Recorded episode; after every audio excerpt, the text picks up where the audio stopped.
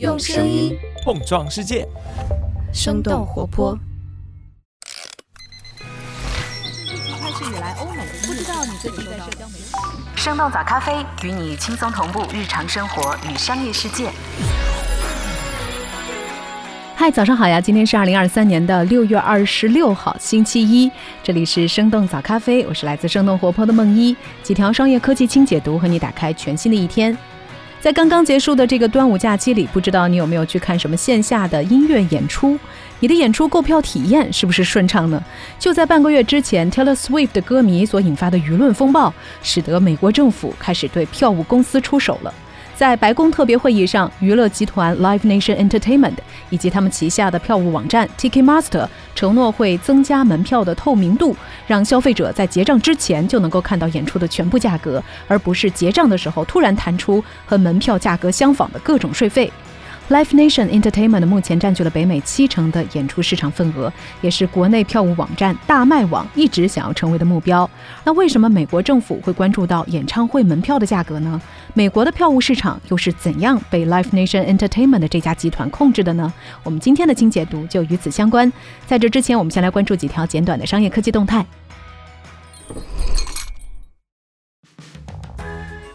端午假期出游人次过亿，旅游恢复超过疫情之前。根据文旅部的数据，刚刚过去的端午假期当中，全国国内出游人次达到了一点零六亿，同比增长超过了百分之三十，这个数字也超过了二零一九年的同期水平。多家在线旅游平台的数据也显示，今年端午成为了近五年以来最火的端午假期。国内的机票、酒店门票等等多项旅游产品的预订量都超过了二零一九年的同期水平。不过，从平均每人次的消费来看，今年端午比二零一九年下降了百分之十四左右。因为假期时间比较短，自驾游、周边游仍然是这次最受欢迎的旅游模式。在飞猪上，国内租车服务成交额同比增长超过了三倍，周边游的预订量同比增长接近五倍。澎湃新闻的分析认为，不同于五一假期中的所谓特种兵旅游模式，端午假期中的许多游客开始回归享受生活的旅行状态，追求更有松弛感的旅行。由于不少地方出现了极端天气，海岛出游、夜游等等避暑玩法在这个假期迅速崛起。甚至有不少的年轻人选择宅在酒店吹空调来避暑度假。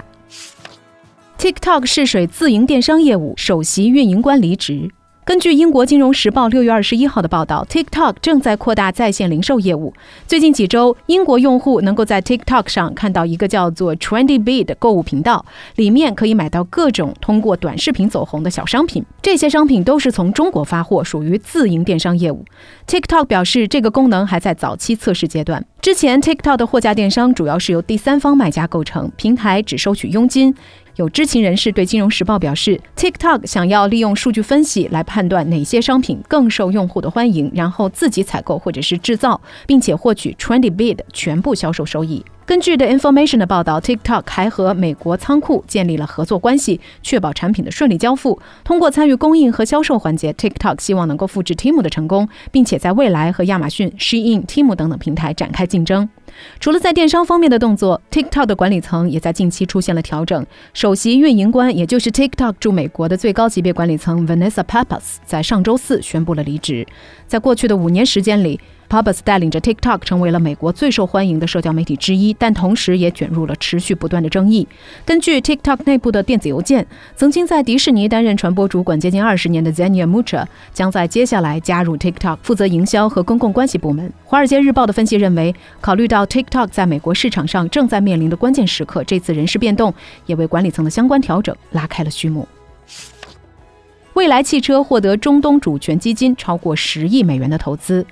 六月二十号，阿布扎比政府旗下的专注移动出行的投资机构 CYVN 与蔚来汽车签订了协议，将向蔚来进行超过十亿美元的战略投资。交易完成之后，这家投资机构将持有蔚来百分之七的股份。未来正在面临较大的经营压力，今年一季度，未来汽车毛利率从去年同期的百分之十四大幅下降到百分之一点五，净亏损达到了四十八亿元。而竞争对手理想汽车已经连续两个季度实现了盈利。相比于理想汽车，未来的销量持续低迷，曾经表示不会参与价格战的未来，也不得不进行了降价。李斌在财报会上表示，未来将会更加小心地管理现金，推迟部分固定资产投资和一些研发项目的投入，海外市场策略转向稳健。对于这次获得投资，未来方面表示，这笔投资可以增加现金储备，同时未来还将会与 CYVN 联合寻求全球的商业机会。界面新闻表示，未来这次拿到中东的投资，可能也想借此机会进入当地市场，进一步开拓国际业务。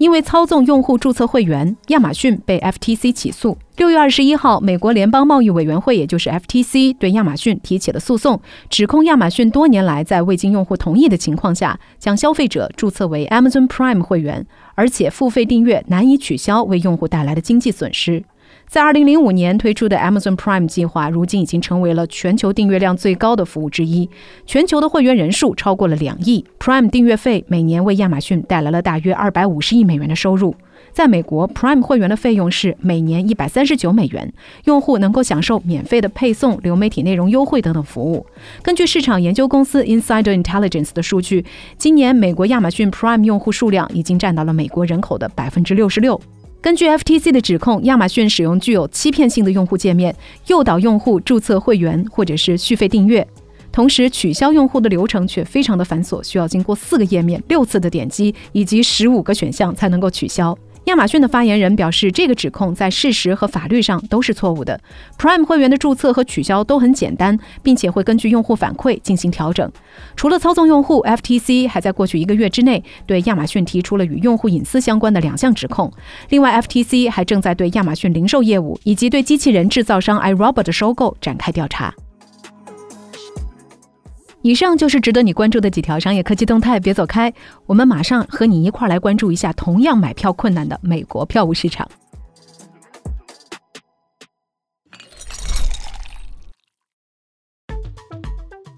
欢迎来到今天的轻解读。最近半年，很多的演出都重新来到了线下，众多明星的演唱会也出现了一票难求的情况。上个月五月天北京演唱会的六场演出有近三十万张的门票，但是开票的当天，这些门票在五秒钟之内就售罄了，大量的高价黄牛票出现在了二手交易网站上。抢不到票的情形，其实也同样发生在美国。去年年底，Taylor Swift 时隔五年再次举办的巡回演唱会门票开售，票务网站 Ticketmaster 在第一天就卖出了二百四十万张门票。但是很多歌迷在买票的时候都遇到了买不着票、支付页面被卡住等等问题。随后，Ticketmaster 表示售票系统崩溃，进而取消了售票。而二手门票这个时候最高的价格已经接近十万美元。愤怒的 Taylor Swift 开始在社交网站上抨击票务网站 Ticketmaster，由此引发的社会舆论也让监管机构再次关注这个票务平台。美国国会甚至要求 Ticketmaster 的高管到国会听证，回答和售票以及涉嫌垄断相关的问题。美国司法部也对 Ticketmaster 的母公司 Live Nation Entertainment 重新展开了反垄断调查。那么，和 Taylor Swift 的粉丝起纷争的 Live Nation Entertainment 到底是一家怎样的公司？他们为什么能够控制美国的票务市场呢？原因之一，拥有最大的用户数量。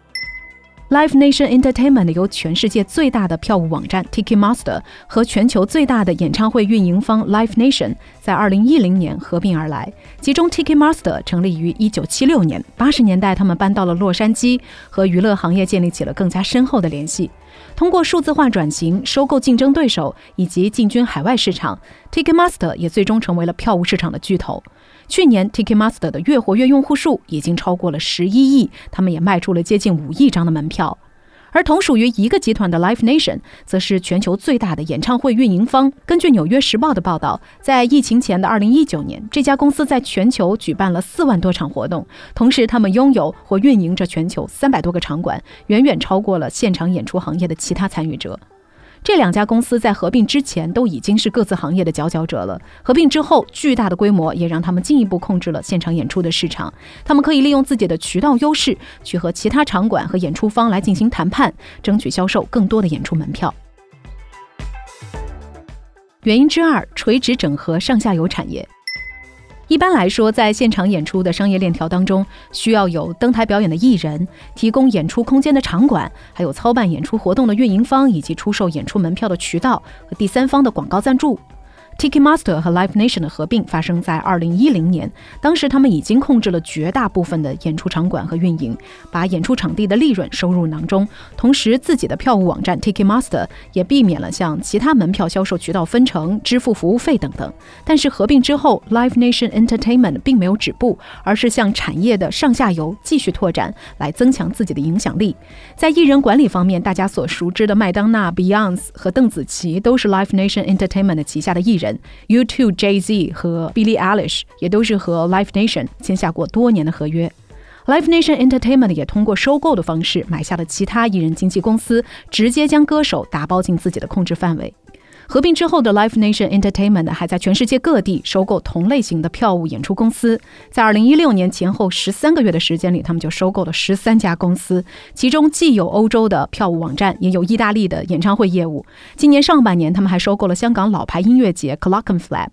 现如今，Live Nation Entertainment 已经打通了现场音乐演出的各个链条，成为了一家自带艺人、场馆承办和票务的娱乐行业巨无霸。即便如此，他们连二手门票的市场都不打算放过，在票务网站 Ticketmaster 上，他们自己还运营着一个叫做 Verified Resale，也就是认证转卖的模块，允许黄牛直接在 Ticketmaster 上来转卖二手票，并且再收取一次手续费。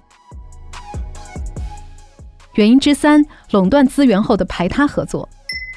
在二零一九年，全球接近二百二十亿的售票收入当中，最大的 Live Nation Entertainment 占据了百分之六十的份额，排名第二的则是占据百分之三十的 AEG，剩下的百分之十则留给了市场上的中小型公司。即便如此，排名第二的娱乐公司 AEG 在面对 Live Nation 的时候，仍然没有很大的话语权。Taylor Swift 就是 AEG 的签约艺人，但是不得不选择了 Live Nation 旗下的 Ticketmaster 作为他主要的售票渠道。在接受 CNBC 采访的时候，AEG 表示，Ticketmaster 和很多的场馆都签订了独家的售票协议，想要在这些场馆演出，就必须使用 Ticketmaster 的售票渠道。早在上世纪的九十年代，摇滚乐队 Pearl Jam 就不满意 Ticketmaster 过高的抽成，选择使用其他渠道售票的场馆演出，这也导致了他们失去了在大型场地表演的机会。一九九八年，他们不得不放弃这样的选择。Live Nation 旗下的艺人资源和售票渠道也帮助他们拿下了更多的场馆。纽约布鲁克林的大型场馆巴克莱中心在二零二一年把自己的售票渠道从 Ticketmaster 换成了 SeatGeek。根据 Billboard 的统计，随后的半年时间里，巴克莱中心的活动数量减少了百分之十三，Live Nation 旗下的演出数量下降了百分之二十三。